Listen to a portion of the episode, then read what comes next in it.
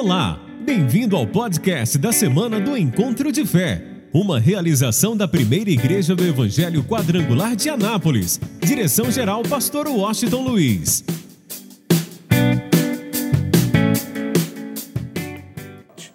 Vamos lá, Atos capítulo 5, versículo de número 17. Hoje eu quero falar sobre a alegria de viver o propósito.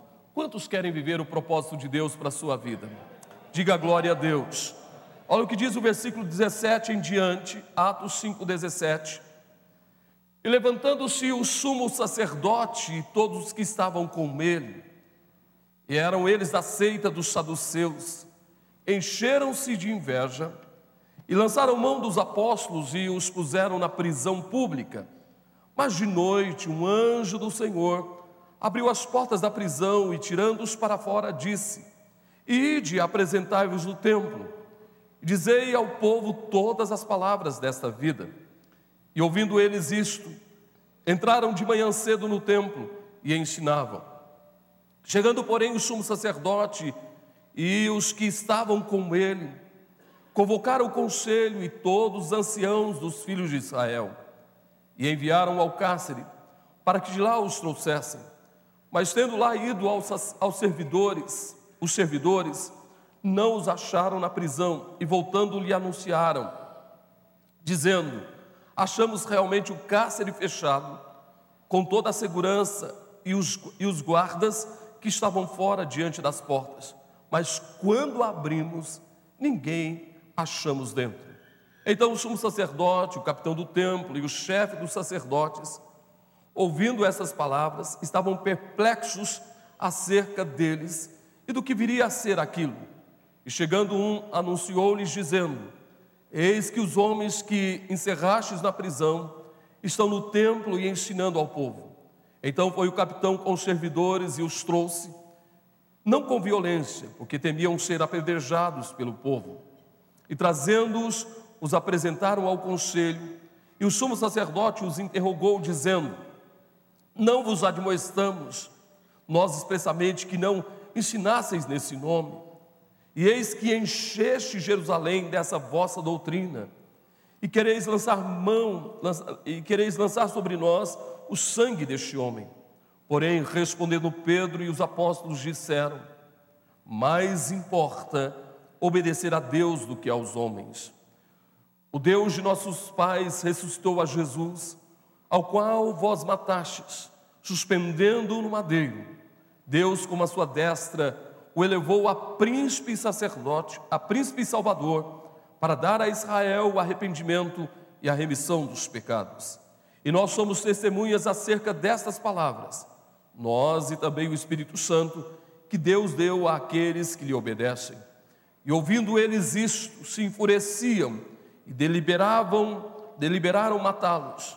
Mas levantando-se no conselho um certo fariseu chamado Gamaliel, doutor da lei, venerado por todo o povo, mandou é, que por um pouco levassem para fora os apóstolos. E disse-lhes: Homens israelitas, acautelai-vos a respeito do que haveis de fazer a esses homens. Porque antes destes dias levantou-se Teudas, dizendo ser alguém, e esse se ajuntou, e a este se ajuntou o número de uns quatrocentos homens, o qual foi morto. E todos que lhe deram ouvidos foram dispersos e reduzidos a nada. Depois deste levantou-se Judas, o galileu, nos dias do alistamento, e levou muito povo após si, mas também este pereceu, e todos que lhe deram ouvidos foram dispersos. E agora digo-vos: dai de mão a estes homens e deixai-os, porque se este conselho ou esta obra é de homens, se desfará. Mas se é de Deus, não podereis desfazê-la, porque não para que não aconteça ser desachados combatendo contra Deus. E concordaram com ele, chamando os apóstolos e tendo-os açoitado, mandaram que não falasse no nome de Jesus e os deixaram ir. Retiraram-se, pois, da presença do conselho, regozijando-se de terem sido julgados dignos de padecer afronta pelo nome de Jesus. E todos os dias, no templo e nas casas, não cessavam de ensinar e de anunciar a Jesus Cristo. Digam amém. Bem, quando nós olhamos para a igreja primitiva, nós encontramos no início da igreja primitiva uma igreja perseguida, em especial pelo, pelos saduceus, pelos fariseus, pelos religiosos da época. Mas depois nós encontramos essa igreja sendo perseguida, principalmente nos dias de Nero, do imperador Nero, nós encontramos essa igreja sendo perseguida em Roma e em todos os lugares. Cada caso que acontecia, a culpa era dessa igreja, do corpo de Cristo, da noiva de Cristo. Agora, o que eu quero hoje trazer ao teu coração, a alegria de alguém que é perseguido por causa do Evangelho. Estou falando da igreja primitiva, uma igreja que enfrentou várias situações, e hoje, por exemplo, na escola de sabedoria, quando nós falamos sobre Hebreus, Tiago, 1, 2 e 3 João, 1 e 2 Pedro e também Judas, nós notamos que a perseguição não era apenas ah, fora da igreja, mas falsos mestres infiltraram na igreja, tentando tirar essa igreja do propósito de Deus para a sua vida. Agora, nós encontramos aqui em especial, depois que Coisas extraordinárias aconteceram e até a sombra de Pedro curava os enfermos. E eles relatando em especial Pedro a respeito da ressurreição de Cristo. Os saduceus em especial e os religiosos da época, eles se levantam e eles mandam é, prender a Pedro e os apóstolos e eles guardaram a Pedro e os apóstolos na prisão, para que no outro dia eles pudessem apresentar ao sinédrio os apóstolos e também a Pedro. Agora eu quero que você entenda, para você entender a alegria de viver o propósito, mesmo quando nós somos perseguidos. A alegria desses homens, quero que você entenda isso, a alegria desses homens que estavam enfrentando perseguição, mas que em nenhum momento recuaram em sua fé, e o prazer que eles sentiram em viver o propósito de Deus para suas vidas. Aí o que a primeira coisa que eu quero que você guarde no seu coração, e nós encontramos aí no versículo 19 e versículo 20, que como Deus cuida de verdade, eu tenho uma palavra para você. Deus quer cuidar muito bem da sua vida. Eu vou repetir: Deus quer cuidar muito bem da tua vida.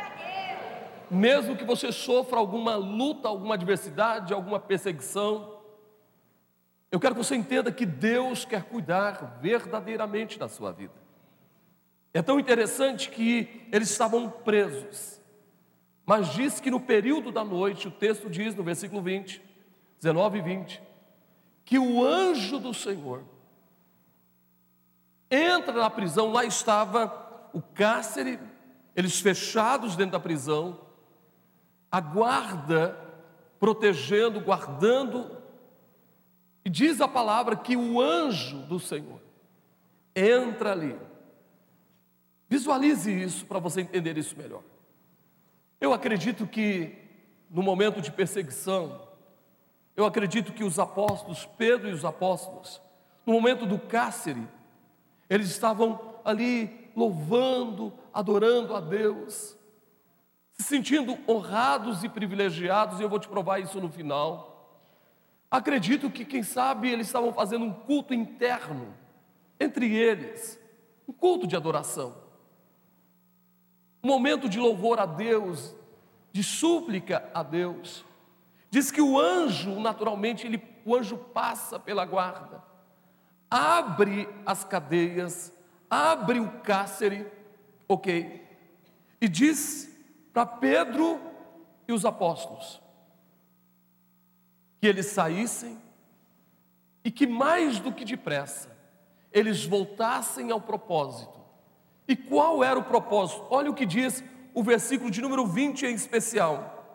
Vou ler o 19 e 20 para você entender. Mas de noite um anjo do Senhor abriu as portas da prisão e, tirando-os para fora, disse: Ide e apresentai-vos no templo, e dizei ao povo todas as palavras desta vida. Vão lá, se apresentem e voltem a viver o propósito. Ministre, fale a respeito das palavras que vocês ouviram, fale a respeito daquilo que vocês viram. E a gente observa aí, em primeiro lugar, o cuidado de Deus para com aqueles que vivem o propósito, e no caso específico, Pedro e os apóstolos. Mesmo sofrendo uma perseguição, Deus os tira da prisão e diz para eles: volte a viver o propósito. Olhe para mim, para você entender algo que Deus quer falar na nossa vida. Muitas vezes nós enfrentamos alguma luta, alguma adversidade, algum problema, uma doença, um problema na família, um problema financeiro, um problema emocional. E talvez isso nos aprisione. E de repente você estava caminhando e vivendo o propósito de Deus, envolvido no reino de Deus, e algo aconteceu. Quem sabe uma doença, como nós ouvimos o testemunho hoje da Maria, ela que sofreu um câncer no útero, teve que tirar o útero, o ovário, e teve que ir para São Paulo fazer um acompanhamento todas as vezes que ela ia para São Paulo, ela me procurava, eu orava por ela. E no último domingo, domingo passado, ela me procurou, porque no domingo anterior eu orei por ela para ela ir para São Paulo para ter um diagnóstico se ela precisaria realmente fazer radioterapia, continuar o tratamento, ou o que queria fazer. E ela disse, pastor, domingo passado ela me procurou, ela disse, olha, eu fui lá, e a resposta que eu tive dos médicos é que eu estou completamente curada. Então, eu quero que você entenda que às vezes é uma doença, é um problema na família, é um problema financeiro, ou um problema com a gente mesmo, um problema emocional, que tenta nos lançar no cativeiro, procurando nos impedir de viver o propósito, o plano de Deus, o projeto de Deus para a nossa vida. Mas eu tenho uma notícia para você: Deus cuida de você. Eu vou repetir: Deus cuida de você. Deus sempre vai providenciar uma porta aberta para a tua vida. Deus sempre vai trazer você de volta ao propósito. A partir do momento que você se rende de espírito, alma e corpo a Ele. E melhor ainda, Deus sempre fará na tua vida o milagre que você precisa, ou mais do que o milagre que você precisa. E eu quero dizer que nesta noite, o teu milagre já foi liberado em nome de Jesus. Eu acredito no teu milagre, na tua bênção, na tua vitória. Agora é interessante que eles foram presos porque pregaram o Evangelho, sofreram uma perseguição, mas eles receberam a orientação do anjo: volte e ensine tudo o que vocês viram e ouviram. E sabe o que aconteceu? No versículo de número 21, na parte A, mostra o compromisso de Pedro e dos apóstolos Aqueles que vivem o propósito. Olha o que diz o versículo 21, a parte A. E ouvindo eles isto, entraram de manhã cedo no templo e o que, gente? E ensinavam. Sabe, nada pode te aprisionar, te impedir de viver o propósito de Deus para a tua vida. Alô, há um propósito maravilhoso de Deus para a tua vida há um propósito extraordinário de Deus para a tua vida. E no caso específico deles, naquele dia era ir ao templo e ensinar-se. Agora vamos aprender uma outra coisa. Quando nós vivemos o propósito de Deus com alegria, mesmo enfrentando lutas, adversidades ou perseguições, como Pedro e os demais, irmão, Deus sempre, sempre, a cada dia, Deus vai é, nos abençoar de tal forma. Eu vou repetir: Deus já está te abençoando de tal forma. Vou repetir: Deus já está te abençoando de tal forma que as pessoas ficarão surpresas, elas vão ficar espantadas com o que Deus fará na tua vida e através da tua vida. Começando pela tua família, tua parentela, teus vizinhos, teus amigos, colegas de trabalho. Só os abençoados de Deus levantam a sua mão. Diz o texto, a partir do versículo de número 21. Escuta bem que no outro dia estava reunido o sinédrio, sumo sacerdote, os saduceus, os fariseus, e eles mandam o capitão da guarda buscar os presos, Pedro e os demais. Escuta bem isso. Lá vai o capitão da guarda. Ele chega na porta da prisão, lá estão os soldados, todos eles, de prontidão Aí ele manda abrir o cárcere. Escuta isso. Ele manda abrir o cárcere.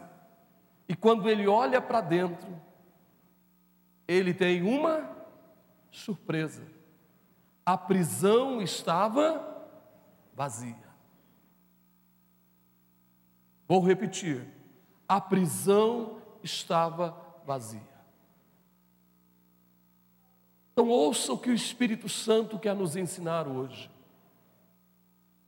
Quando nós vivemos o propósito de Deus, o chamado de Deus para a nossa vida, quando somos apaixonados por Deus, por Sua palavra, meu irmão, nada vai nos manter preso, seremos totalmente livres. Deus agirá, o Espírito Santo agirá, começando dentro de nós, na nossa própria vida no nosso dia a dia, Deus sempre vai providenciar uma saída para a nossa vida. E você pode observar que quando o capitão da guarda chega lá, ele fica assustado em ver aquilo. A prisão estava vazia, totalmente vazia. Aí, ele corre para o sinédrio. Ele diz: Olha, eu cheguei lá, os guardas estavam de prontidão, o cárcere estava fechado, lacrado. Mas quando eu abri a porta, os apóstolos não estavam mais lá. A prisão estava vazia. Diz o texto, foi o que nós lemos, que os sacerdotes, o sumo sacerdote, os demais sacerdotes, os saduceus, os escribas, os fariseus, os religiosos da época, ficaram espantados com o que estava acontecendo. Como? Como que isso pode acontecer? Os guardas estão lá, a prisão está fechada. E eu até acredito que alguém especial tinha a chave. Os guardas não tinham a chave, estava com alguém especial. Quem sabe com o capitão da guarda. E quando ele abre, ele não encontra ninguém. Eles ficaram espantados e assustados com aquilo. Eu tenho uma notícia do coração de Deus para você. Escute bem. Deus vai te abençoar. Eu me expressei mal. Deus está te abençoando. Vou repetir, é presente, é agora, é nesse momento. Deus está te abençoando. Eu não sei qual é o milagre que você precisa hoje. Não sei qual é a bênção que você necessita. Eu poderia citar um monte de coisas. Mas você sabe, especificamente, qual é o milagre, a bênção, a vitória que você precisa. Então, escute e guarde no seu coração. Deus está te abençoando hoje. Vou repetir: Deus está te abençoando hoje. Deus está te abençoando agora, neste exato momento, enquanto eu estou pregando. Eu tenho uma notícia para você: Deus está trabalhando a seu favor, a favor da sua família. Deus está mudando esse quadro, essa história. Os anjos de Deus estão empenhados nesse, nesse propósito em que as bênçãos que você precisa, o milagre que você necessita, a porta que precisa ser aberta, Deus já providenciou hoje, agora, nesse exato momento. E eu vou mais ainda. Escuta bem. E ele diz que ele colocou diante de nós, diante de você, diante da tua vida, uma porta aberta que ninguém pode fechar. Alô, Deus está te abençoando agora. A porta está aberta. Acredite e tome posse. E você vai ser tão abençoado hoje. O que Deus fará na tua vida, como nós falamos ontem, que a tua experiência de hoje, ela seja muito maior que a sua experiência de ontem. A sua experiência com Deus seja algo tão extraordinário, de tal forma que você nunca viveu isso. E a experiência de amanhã, em nome de Jesus, será muito maior do que a experiência de hoje, porque a glória de Deus virá sobre a tua vida de uma forma poderosa e você será tão cheio da glória de Deus que as pessoas vão ficar assustadas com que Deus, vão ficar surpresas com o que Deus realmente fez na tua vida ou está fazendo na tua vida de uma forma poderosa. Escuta bem, estavam de boca aberta, assustados. E agora, onde estão esses homens? Aí alguém chega, os homens que vocês prenderam. Eles estão lá no templo, ensinando o povo. Sabe de uma coisa? Quando a gente encarna o propósito de Deus para a nossa vida, não importa as dificuldades, não importa as lutas que nós enfrentamos. Eu não sei qual é a luta que você está enfrentando hoje, mas eu quero pedir a você, viva o propósito de Deus para a sua vida. Irmão, eu acredito que Jesus é o mesmo ontem, hoje e eternamente. Eu acredito no Deus que até a sombra dos seus servos cura os enfermos. Eu acredito em um Deus que até os objetos dos seus servos têm o poder de curar. Pessoas são curadas por causa disso. O que é bíblico. A Bíblia diz que quando Pedro passava, as pessoas queriam pelo menos, pelo menos, colocar alguém na sombra onde Pedro passava. E o que, que acontecia, gente? As pessoas eram o quê? Curadas. Quando você vai para Paulo, as pessoas queriam pelo menos o lenço de Paulo. Porque quando se pegava o lenço de Paulo, era a fé das pessoas e colocava sobre o enfermo, o enfermo era curado. Gente, Jesus não mudou, gente. Eu vou repetir, ele não mudou. Ele não mudou, ele é o mesmo. Ele é o mesmo ontem, hoje, eternamente. E a notícia que eu tenho para você é que você também pode ser usado por Deus. Você pode ser usado por Deus para curar os enfermos, gente. Você pode ser usado por Deus para libertar os oprimidos. Você pode ser usado por Deus e Deus quer usar a tua vida para você mudar a história da sua família. Você pode ser usado por Deus mesmo sem ter tanto conhecimento. Mas talvez você tenha um mês de igreja, mas pelo menos você sabe. João 3,16. Porque Deus amou o mundo, que deu o seu Filho, para que todo aquele que nele crê, mas tenha o que? Talvez é o único versículo que você conhece. É o único texto que você conhece. Ou Salmo 23, o Senhor é o que? Nada. Talvez sejam os versículos que você conhece, porque todo mundo conhece esses dois versículos. Mas mesmo assim, conhecendo de cor apenas dois versículos, Deus quer te usar. Sabe de uma coisa? Quem tem sido abençoado por Deus aqui? Se você foi abençoado por Deus, qual é o propósito para a tua vida? Levanta a tua mão e diga: Eu preciso testificar o que Deus tem na, nossa, na minha vida, o que Deus fez na minha vida. Diga: Eu preciso testificar o que Deus fez na minha vida. Então comece a dizer o que Deus fez na tua vida. Como você pode observar, eles estavam lá anunciando. E eu acredito, sabe uma coisa? Eu acredito que Pedro chegou ali e disse: Lembra que nós fomos presos ontem? Os religiosos nos encarceraram, lembra disso? Mas eu estou aqui para dizer para vocês que ontem à noite, ou hoje à noite, na madrugada, nós tivemos a visita do anjo do Senhor. E ele nos tirou do cárcere e nos colocou aqui para anunciarmos o que temos visto e o que temos ouvido. Eu acredito como que eles poderiam deixar de testificar o que havia acontecido. O que eu quero que você entenda? Como podemos deixar de testificar o que Deus fez na nossa vida? Você precisa, quem vive o propósito, testifica o que Deus fez na sua vida. Conta as bênçãos. Diga para o teu irmão, meu irmão, conta as bênçãos, o que Deus fez na tua vida. Você precisa falar para os teus amigos, tua família, teus parentes. E olha, chegou a notícia, eles estão lá fora, anunciando a palavra. Aí diz o texto, que mandaram buscar Pedro e os apóstolos, sem nenhuma violência, porque agora o povo estava vendo o que Deus havia feito através da vida desses homens, ou na vida desses homens. E o capitão da guarda e os soldados em nenhum momento usaram de força, porque senão o povo ia se levantar contra eles e poderiam apedrejá-los.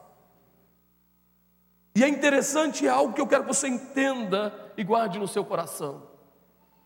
Meu irmão, viver o propósito de Deus na nossa vida é ter a ousadia, a coragem para influenciar pessoas. Se nós queremos viver como igreja de verdade, nós não podemos ser influenciados nem pela religião, nem pelo mundo, nem pelo pecado. Nós precisamos verdadeiramente ser um influenciador.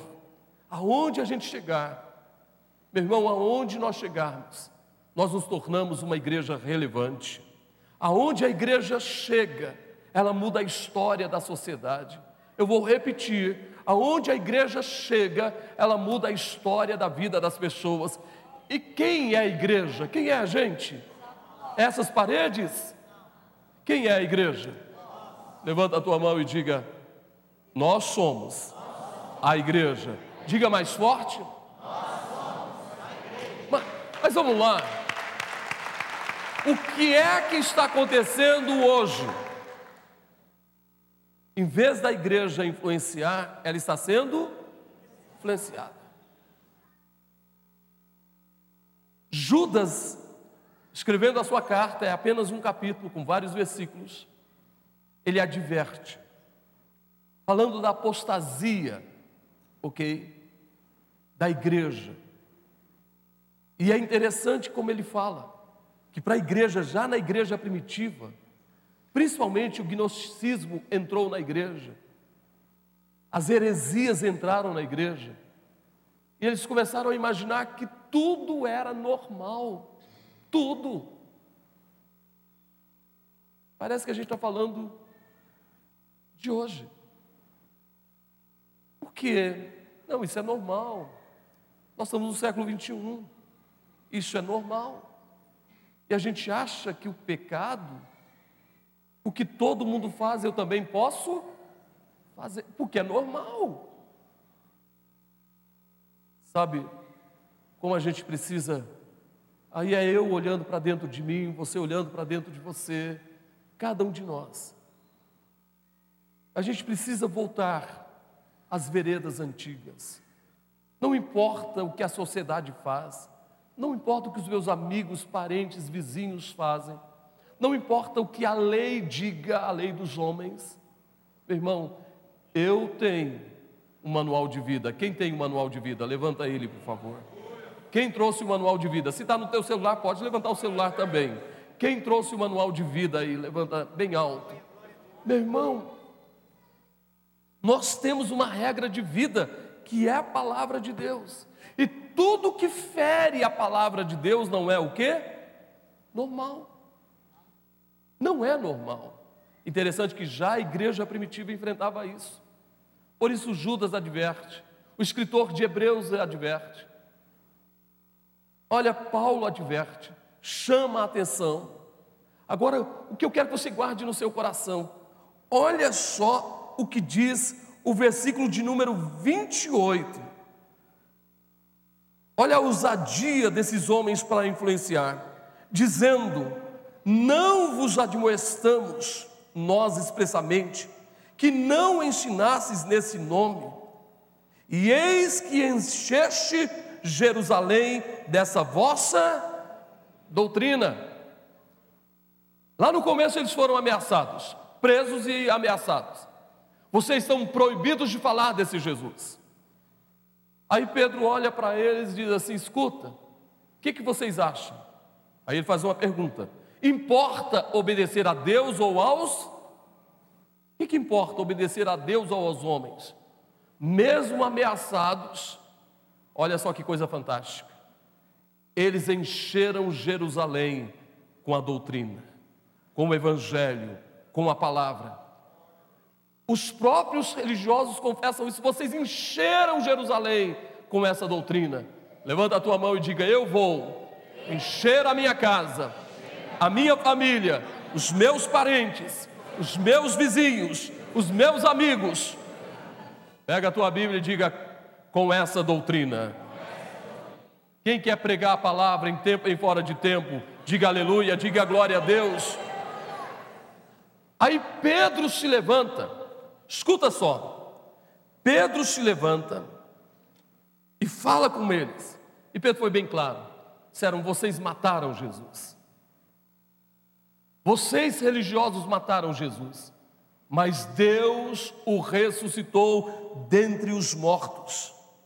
Ok? E quando eles ouviram isso, eles tiveram os religiosos falaram: Nós vamos matar esses homens, vamos matá-los. Aí eu quero que você entenda uma outra coisa importante. Para te abençoar, para te proteger, Deus usa quem Ele quiser usar. Deus pode usar um ímpio para te abençoar, sim ou não? Deus pode usar qualquer pessoa em qualquer dia, em qualquer lugar, para te abençoar. Então, o objetivo daqueles homens era matar os apóstolos. Aí Deus levanta um homem chamado Gamaliel, um teólogo famoso, que Paulo estudou aos seus pés, um fariseu, que pediu para que tirassem Pedro e os apóstolos. Ele disse, ele disse assim: escuta, nós vamos ter muito cuidado. Porque com o que vamos fazer com esses homens? Por quê? Preste atenção. Algum tempo atrás levantou-se Teudas, com ele 400 homens. Nós estamos preocupados com isso. Teudas morreu e se dispersou os 400 homens. Também se levantou Judas o Galileu. Durante o alistamento, ele conseguiu arrebanhar um número muito grande de pessoas. E nós ficamos preocupados com isso. Mas ele também passou, e esse grupo dispersou. Então, escute bem, aí eu quero ler com você, para você entender bem melhor isso. Acompanhe comigo.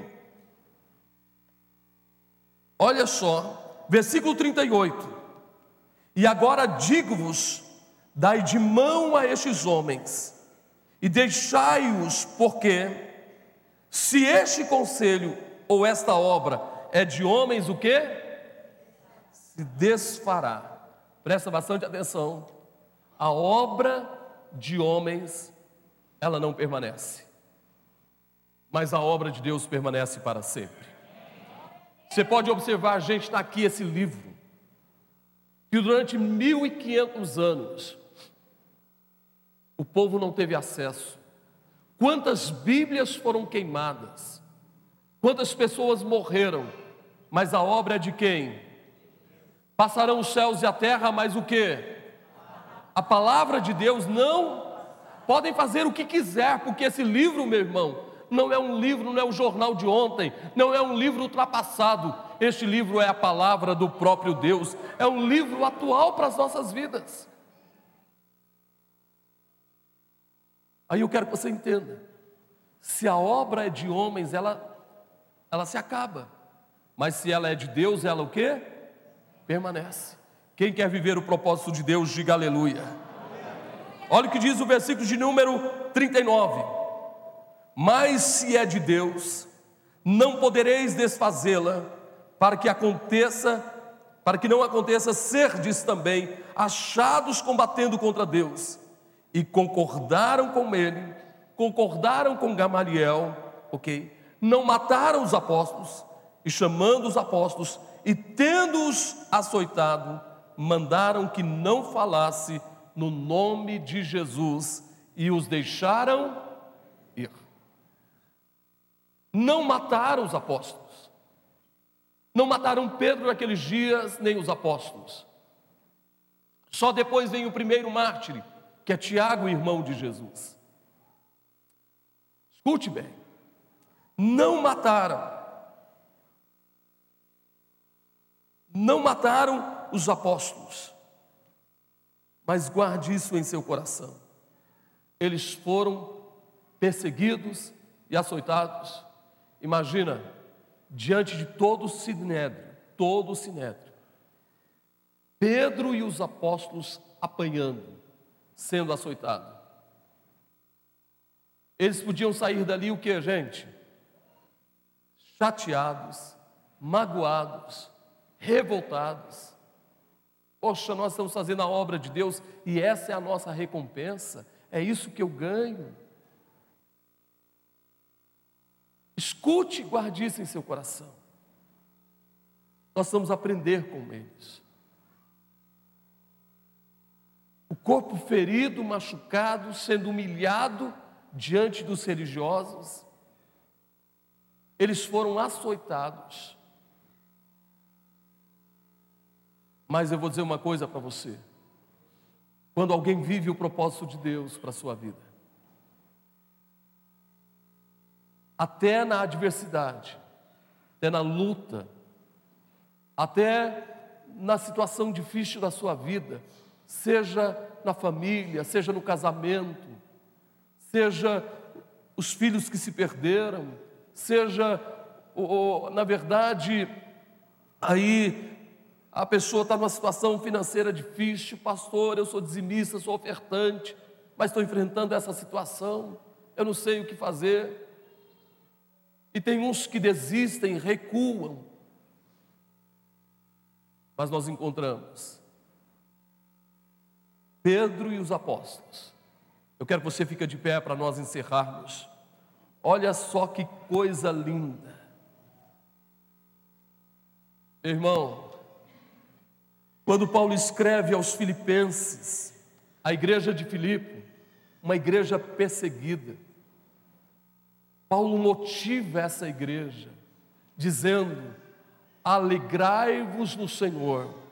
Diga, eu preciso me alegrar no Senhor. A nossa alegria está em quem? A nossa alegria está em quem, gente? Outra, outra vez ele diz: outra vez vos digo, alegrai-vos no Senhor. E logo na sequência ele diz assim: Olha, não fiquem ansiosos por coisa alguma, mas apresentem a Deus os vossos pedidos. Primeiro ele motiva: vocês estão enfrentando lutas, perseguições, então alegre-se no Senhor, alegre-se nele. E faça uma coisa: lance sobre Deus as suas ansiedades, através da oração, através da súplica, e através da ação de graça. Aí ele diz na sequência: e o Deus de paz. Quem tem esse Deus de paz aqui? Levanta a sua mão. E o Deus de paz guardará os vossos corações. Põe a mão na altura do peito e diga assim: Senhor, guarda o meu coração. Diga mais forte: Senhor, guarda o meu coração. Olha o que, que Paulo diz: e o Deus de paz guardará os vossos corações e os vossos sentimentos em Cristo Jesus. Que lindo, gente. Olha o que, que aconteceu naquele dia um corpo retalhado, açoitados. Olha o que diz o texto, versículo de número 41. Diz assim: Retiraram-se, pois, da presença do conselho, regozijando-se, fazendo o que, gente? Se alegrando, feliz da vida, de terem sido julgados o que? Dignos de padecer o que? Afronta pelo nome de Jesus. Eles se acharam dignos. Que coisa linda. Eles ficaram felizes. Eu sofri afronta, mas porque eu estou servindo a Jesus. Quem está servindo a Jesus aqui, diga glória a Deus. E ele diz mais ainda, o versículo 42. Olha só que coisa linda. E todos os dias, no templo e nas casas, não cessavam de ensinar e de anunciar a Jesus Cristo. Diga para alguém que está do teu lado, diga para ele assim, pelo menos mais do que uma vez por semana, por favor. Eu sei que todos têm suas atividades, a vida está muito corrida, mas a nossa vida espiritual não pode se basear apenas ao domingo. A gente precisa mais do que isso. E não é no domingo faltar um outro, feriado, muita gente termina viajando. Não se preocupe em chegar a tempo para vir para um dos cultos. Três cultos, dez da manhã, seis da tarde, oito da noite. Se não pegou dez da manhã, nem seis da tarde, tem oito da noite. Três cultos. Então a pessoa pode chegar em casa até sete horas da noite, tomar banho e vir para a igreja. Eu estou falando de uma igreja que vive o propósito, de uma, alegria, de uma igreja que tem alegria mesmo quando está sendo perseguida, uma igreja que não perdeu a alegria. Sabe de uma coisa? Vira para alguém do teu lado diga assim: Eu não posso perder a minha alegria. Sabe, o que, nos, o que faz a diferença na nossa vida é exatamente a alegria. A alegria faz a grande diferença na nossa vida. Nós não podemos perder a nossa e a alegria do Senhor Levanta a tua mão e diga: a alegria do Senhor é a nossa força. Estou falando de desses homens que alegres do Senhor, eles saíram do templo e nas casas. Diga comigo no templo e nas casas. Eu espero que sua casa seja uma extensão da igreja. Que, olha, você vai entender isso no que nós vamos fazer no lançamento do projeto de vida. Que você a sua casa seja uma casa de bênção. Quantos querem que a sua casa seja uma casa de bênção? Meu irmão, eles com alegria, porque sofreram por causa do nome de Jesus, eles continuaram no templo e continuaram nas casas, ensinando que Jesus Cristo é o Senhor. Aleluia. Põe as duas mãos na altura do peito. Feche os seus olhos. Pai, em nome de Jesus, nós oramos agora, buscamos a bênção do Senhor sobre a vida da tua igreja. Ah, querido Deus e poderoso Pai, estende as tuas mãos, ó Deus, sobre cada família aqui presente. Senhor, aqueles que estão enfrentando uma luta, uma adversidade, um problema em sua vida, em qualquer área, a solução está no Senhor, a resposta está em Ti. E nesta noite, Pai, nós te louvamos, crendo no milagre, crendo na alegria que vem do Senhor. Senhor, que nada tire a paz interior dos teus filhos, a alegria de viver o teu propósito e que cada um possa testificar as bênçãos e os milagres que o Senhor fez em suas vidas.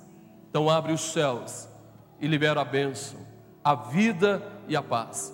E que possamos levantar a nossa cabeça e olhar para o Autor e Consumador de nossa fé, a cada instante, a cada momento, em nome de Jesus, para a glória de Deus. E todos digam: Amém. Olhe para mim e preste bastante atenção nisso.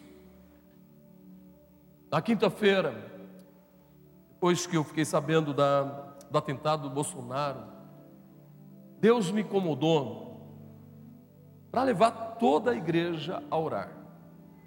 Orar por essas eleições. Este país precisa de um choque, de verdade. Tudo está acontecendo é resposta de oração da igreja. Eu estava ouvindo uma, uma reportagem da Record, só para você entender isso onde nas escolas o MEC lança uma cartilha, um livro para as nossas crianças, aonde o pai diz para a filha: "Olha, você vai ser minha mulher e sua mãe vai nos servir". Ensinando para as nossas crianças que uma relação sexual entre uma filha e um pai não tem nenhum nenhum problema. E é pecado de incesto. Olha o perigo que nós estamos enfrentando. Muitos de vocês já viram um livro, uma cartilha também, onde estão ensinando as nossas crianças o suicídio. Comendo um pedaço de maçã e fora, longe dos pais, porque se a, se a criança engasgasse, então os pais iriam bater nas costas então, na hora que todo mundo fosse dormir, então uma criança come a maçã, prende a respiração, se engasga e o que a gente? Morre. Olha o que estão ensinando para as nossas crianças. E todo lixo vem do MEC. Nós, este país precisa de um choque. Senão nós vamos perder as nossas crianças, os nossos adolescentes. Toda a estrutura familiar vai ser destruída. E é tudo que o diabo quer. Então, o que, que eu pedi? Que todos nós entrássemos em oração. Me dá uma fichinha, por favor. Todos nós. Eu comecei dia 7 de setembro, três horas da madrugada. Levanto mais cedo, três horas eu entro ao vivo pelo Face, estou orando, orando pela nossa nação, para que Deus sare a economia, a segurança, a saúde, a educação, que Deus haja nos poderes constituídos, orando, para que Deus nos dê direção para que possamos votar certo e votar em pessoas que têm compromisso com Deus e com a família. Quem está me entendendo, diga amém. E vou mais longe ainda quem tem compromisso com a família tradicional, com as veredas antigas. Então, por isso, eu quero pedir a você para orar e para votar em quem tem compromisso com a família. E eu acredito que este país precisa de um choque muito forte. Que este país está na UTI. E quando alguém dá um infarto, o que, é que precisa, gente? De um choque. Então quero que você entre conosco em oração. Nós temos a responsabilidade de orar e de agir. Então, nesse cadastro aqui, eu me comprometo. Essa aliança não é comigo, é com quem, gente?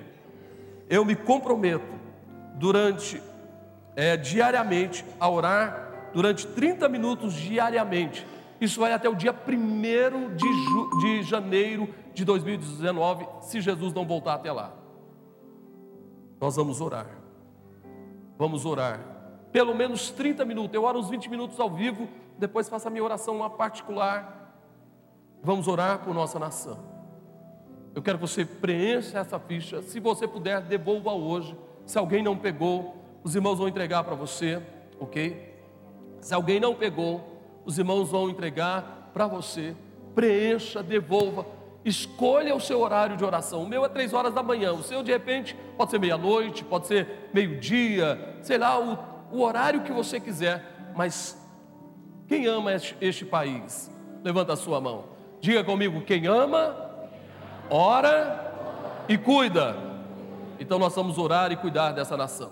Canta comigo agora, bem forte, vamos lá? Bem